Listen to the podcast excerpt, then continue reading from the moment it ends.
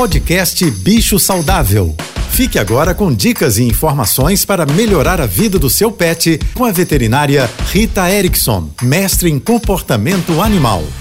Olá, boa tarde a todos, espero que estejam bem. Finalmente as temperaturas estão aumentando aqui no Rio de Janeiro. Essa primavera estava com uma cara de inverno. Mas agora que o calor chegou e o sol também, a gente começa a ter mais casos de parasitos, de pulgas. É claro que temos problemas com pulgas durante o ano inteiro, especialmente porque moramos num lugar quente, que não tem as estações do ano tão definidas como em alguns outros lugares do mundo e até mesmo do país, no sul, por exemplo. Então, está na hora da gente reforçar e ter a certeza de que os nossos animais estão recebendo produtos preventivos da infestação de pulgas e carrapatos de forma correta.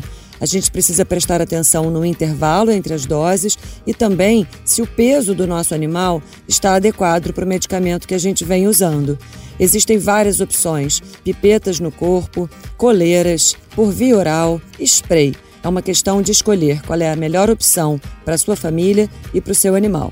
Converse com o veterinário que cuida da saúde dele. E se você quiser saber mais sobre cães e gatos, me siga no Instagram, ritaerickson.veterinária. Um beijo e até amanhã. Você ouviu o podcast Bicho Saudável.